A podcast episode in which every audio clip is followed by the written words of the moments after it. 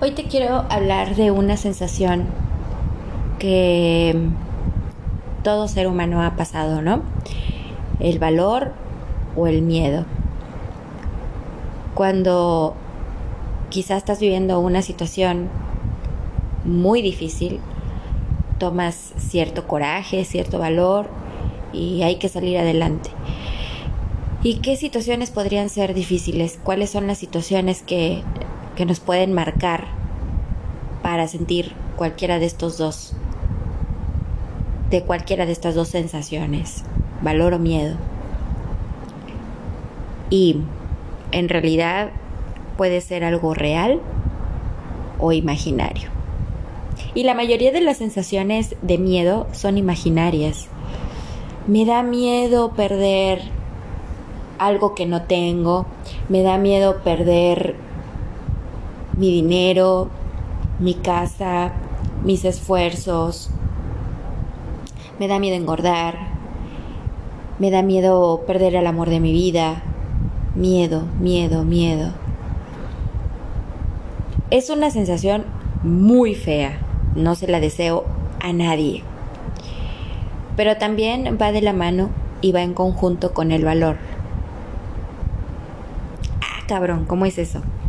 Sí, porque, porque hay cosas en las que tú te lanzas con mucho miedo. Por ejemplo, si eres de las personas que te gustan los juegos mecánicos y te gusta subirte a la montaña rusa, vas con ese nerviosismo, con ese con esa sensación de, miedo, de que a lo mejor, este, no sé, se va a zafar, te vas a caer, no va a ser seguro, pero aún así va a ser divertido. Y al final va a ser como un minuto estando en el aire, subiendo, bajando, en unas picadas muy, muy pronunciadas y cuando termina el juego terminas con una satisfacción de que tiraste todo el estrés, de que gritaste y te bajaste tan relajado de un momento de tortura.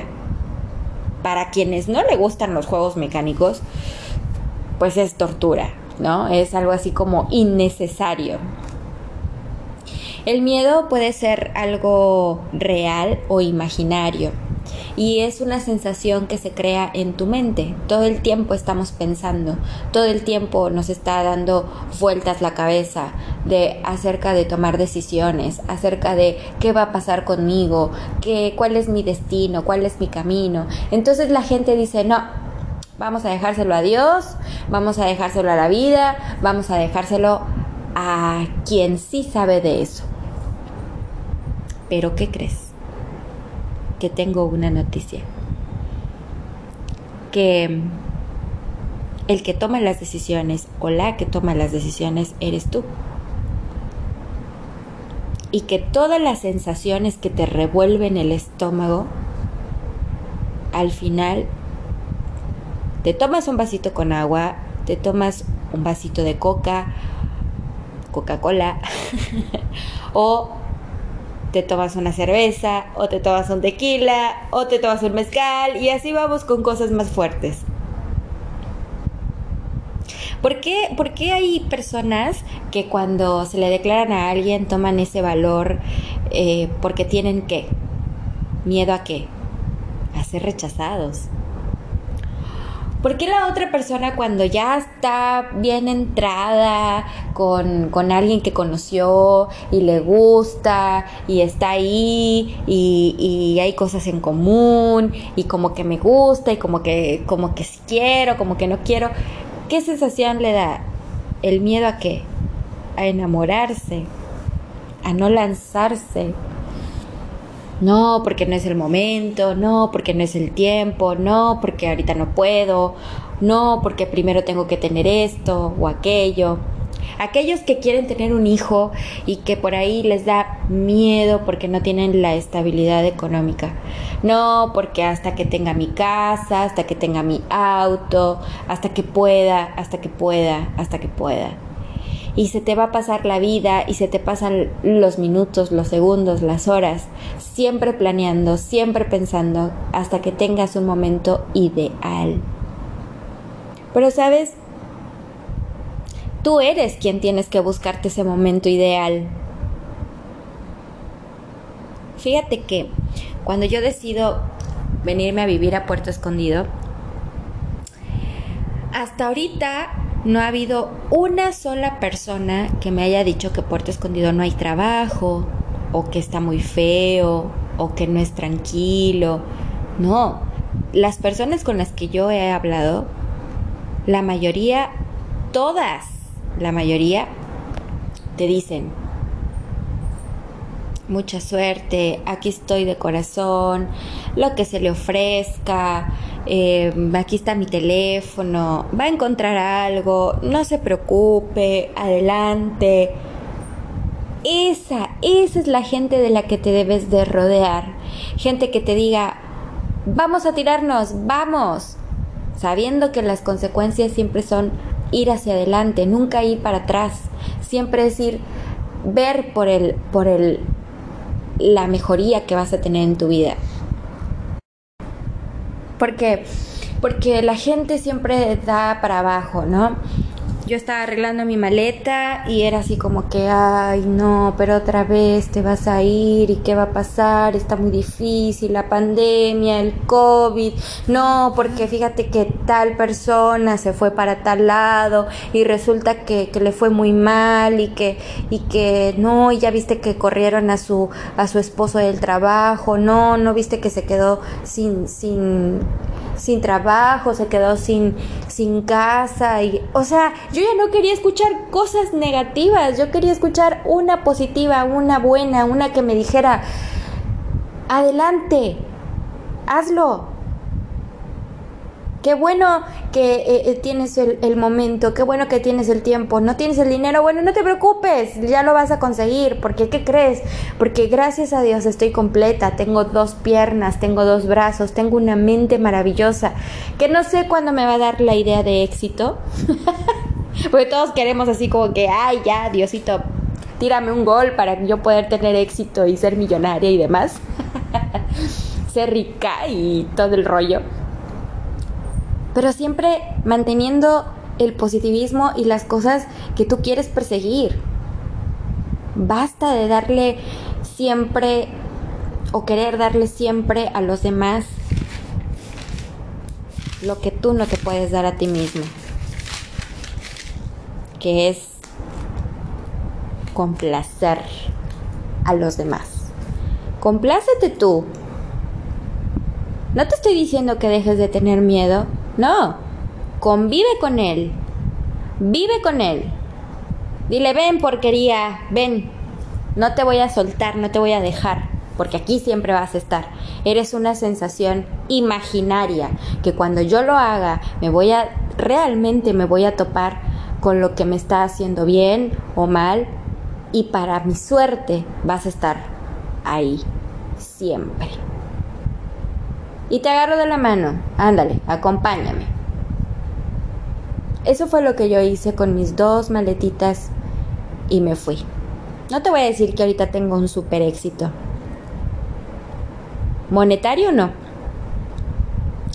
Pero tengo una paz, una tranquilidad, una sensación de valentía, de que yo puedo, de que lo voy a lograr, de que ya soy exitosa porque yo misma así me lo creo en mi mente. Todos los días trabajo en mi mente con el agradecimiento, con el amor, con la abundancia, porque es lo que merecemos, porque no mereces menos. Cuando yo me fui a vivir a Playa del Carmen, a Cancún, y que estuve en esos lugares paradisíacos, también me decían loca y me decían que no, cuando me fui a vivir a Argentina también me decían, no, ¿por qué te vas tan lejos? No. He sufrido, he llorado, he vivido penas, he vivido lo que todo mundo ha pasado. He sufrido hambre, me he quedado sin comer, me he quedado sin dormir. Le he limpiado el culo a las personas para, para ganarme unos cuantos pesos y salir adelante. Pero sabes qué? Siempre lo intenté. Hay gente que ni siquiera lo intenta. Hay gente que solamente está esperando a ver qué le da su mamá, a ver qué le da su papá, a que, ay, bueno, voy a emprender el vuelo, ay, sí, qué lindo, me voy de ciudad, voy a estudiar en otro lugar, voy a trabajar en otro lugar, pero siempre pidiéndole, papi, mami, ¿qué crees? Me atoré con esto, ¿me das para mi carrito? ¿Me das para mi auto? ¿Me das para mi depa? ¿Me das para esto? O sea, entonces no estás emprendiendo el vuelo. Honestamente no estás aprendiendo el vuelo con valor porque sigues teniendo miedo de fracasar, de que te vaya mal y que tengas que volver a tu casa.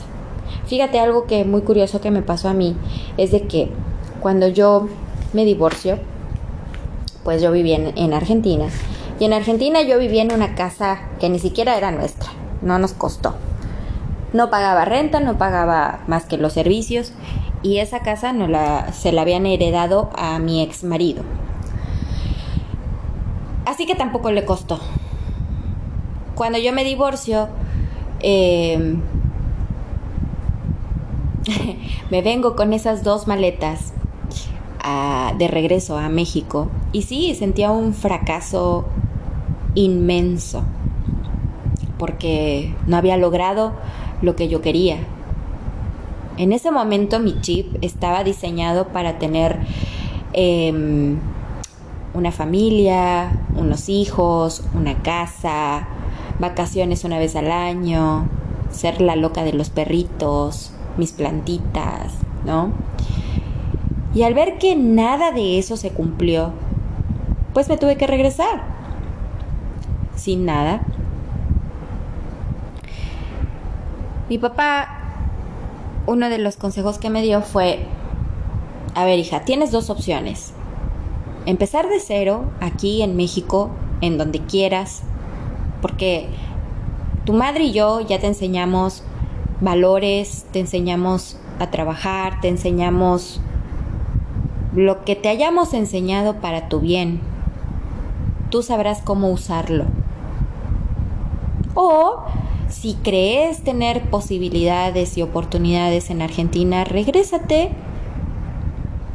Vive allá, pelea por lo que es justo, al julano déjale lo que quiera, lo que es justo, ni más ni menos. Y deja que la vida se encargue. Esas palabras me hicieron tanta mella en mi cabeza porque yo tenía miedo de empezar de cero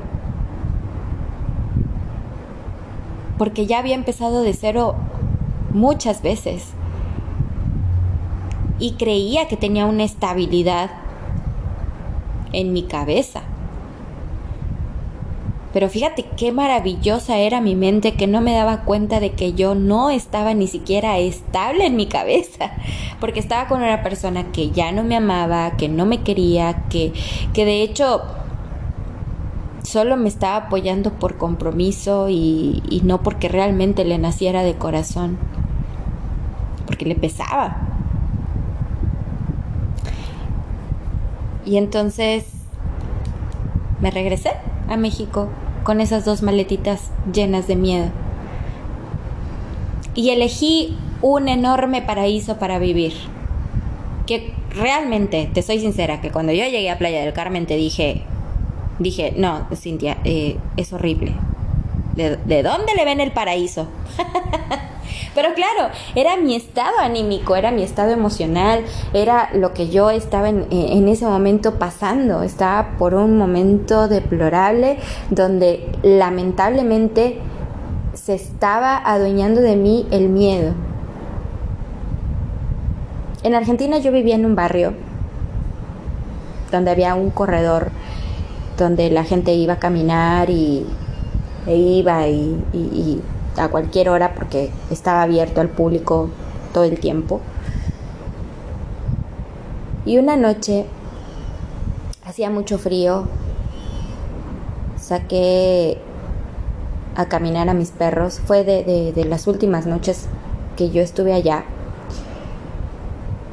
Les pedí perdón a mis perros por, porque no los quería dejar, pero los tenía que dejar. Y mm, Y en un momento del corredor bajó una neblina horrible. Había una oscuridad porque justo cuando baja la neblina se va la luz en, en un espacio de, no sé, 30, 50 metros. Yo iba con los perros. Hacía frío, la neblina, oscuro. Así sentía mi vida. Y gritaba, Dios, ¿realmente hay una luz? ¿Realmente hay algo que me va a iluminar? ¿Realmente hay algo que me va a dar el paso a la luz? Porque ya viví muchos años en esta oscuridad, ya no quiero más. La respuesta no fue inmediata, la respuesta pasaron con los años.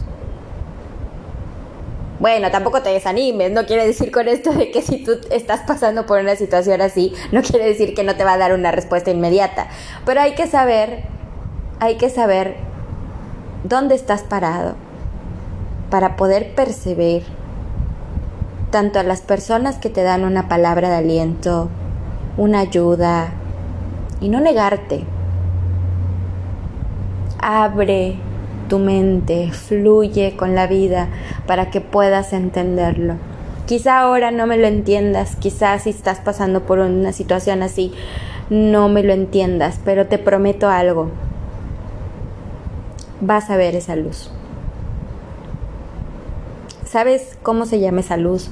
Se llama agradecimiento. Cuando tú empiezas ser agradecido con un día más de vida, con una oportunidad nueva, en ese momento te llegan personas de donde menos te imagines a darte una palabra de aliento, un abrazo, algo que te empuje, que te ayude y que digas, creo que voy en lo correcto. Voy a hacer mención de, de, que en ese momento hubo muchas personas transitando, ayudándome, dándome palabras.